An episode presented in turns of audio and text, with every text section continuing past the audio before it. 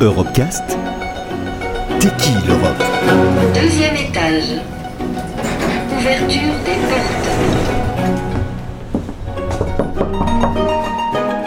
Pauline Averti sur Euradio. Bonjour et bienvenue dans Tequil Europe, euh, l'émission qui présente euh, celles et ceux qui façonnent l'Europe d'aujourd'hui et de demain. Alors aujourd'hui, nous parlerons d'égalité homme-femme avec notre invitée en correspondance Blandine Mollard qui est actuellement basée dans son agence à Vilnius en Lituanie. Est-ce que vous pouvez dans un premier temps expliquer à nos auditeurs euh, quelles sont les missions de cette agence qui est, je le rappelle, l'Institut européen pour l'égalité entre les hommes et les femmes? Bonjour, oui, et merci de m'avoir contacté. C'est vraiment un plaisir de, parler avec vous.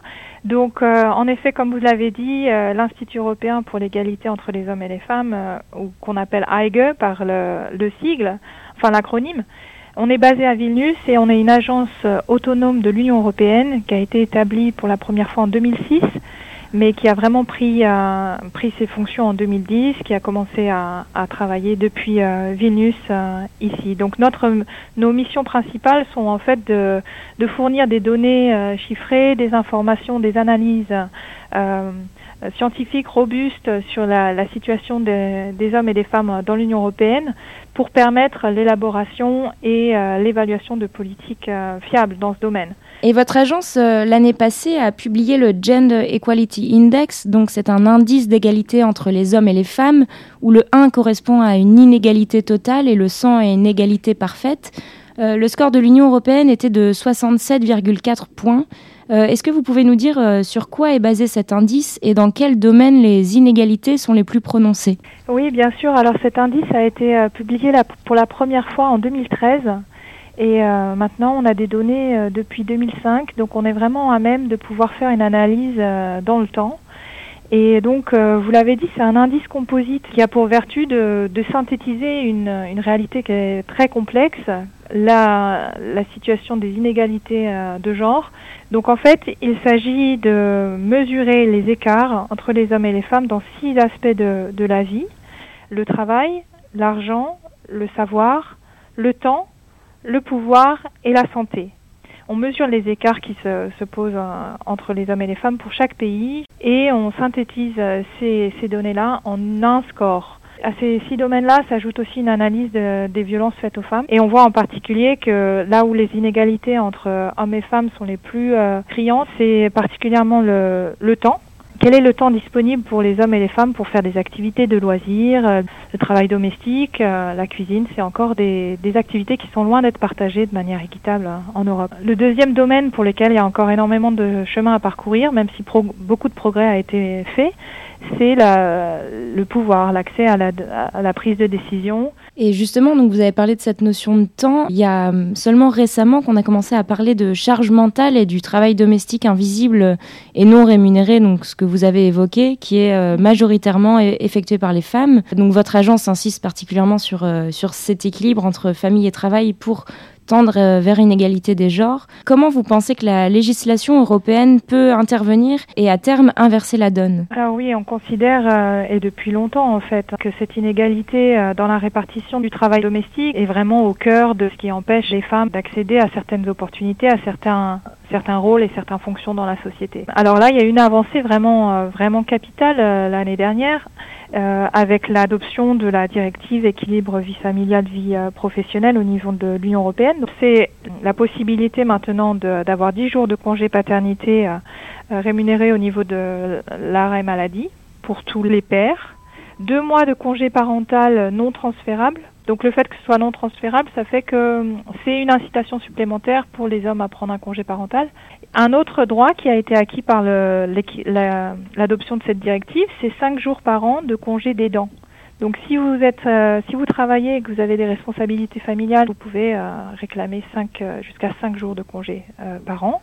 Donc on sait que ça va devenir de plus en plus difficile à concilier tous ces temps de vie. Et malheureusement, si rien n'est fait, s'il n'y a pas de politique dynamique qui sont mises en place, on sait que la variable d'ajustement, ça va être euh, certainement le travail des femmes, que les femmes vont être poussées en dehors du marché du travail pour pouvoir concilier toutes ces responsabilités-là et euh, c'est souhaitable pour personne. Euh, d'ailleurs, on s'étonne de constater que dans certains pays européens comme la Pologne, la situation d'égalité entre les hommes et les femmes s'est dégradée ces dernières années. Qu'est-ce qui peut, selon vous, expliquer ça? Oui, alors comme je disais tout à l'heure, avec l'indice d'égalité de genre, on peut faire une analyse euh, sur le long terme. Donc on a des, euh, les scores maintenant euh, depuis 2005. Donc on voit que la plupart des pays ont progressé depuis cette date en termes d'égalité homme-femme. mais on compare aussi avec une échelle de temps plus restreinte. Donc on voit en effet, comme vous le mentionnez, que la Pologne est un des pays qui a, dont le score a baissé depuis 2015. Ce qui a mené à cette, cette baisse du score, c'est surtout la, le domaine du pouvoir et spécifiquement le domaine du pouvoir social, c'est-à-dire on voit une, une, régression de la participation des femmes à la gestion des, des médias publics. C'est principalement ce qui a mené à, à cette baisse-là, mais on sait aussi qu'il y a une, une, sorte de désengagement euh, de la Pologne vis-à-vis des questions d'égalité. Donc euh, ça, c'est quelque chose qui, qui, se manifeste aussi dans d'autres aspects de, de l'index. Pour finir, euh, j'aimerais savoir si l'Union européenne euh, elle-même, euh, dans ses institutions, respecte l'équilibre homme-femme et si les rôles sont assez bien répartis. Alors, je sais qu'il y a, il y a vraiment plusieurs initiatives qui sont menées à cet effet. Je sais que la Commission a, adopté des cibles de progrès assez ambitieuses et, et le progrès est en, est en marche pour avoir une meilleure répartition des rôles à responsabilité entre les hommes et les femmes. Euh, J'ai regardé pour cette, cette discussion dans les institutions européennes en général. Si on regarde les, administrateurs, il y a 33% de, femmes en 2019 qui ont ce rôle-là dans toutes les institutions européennes.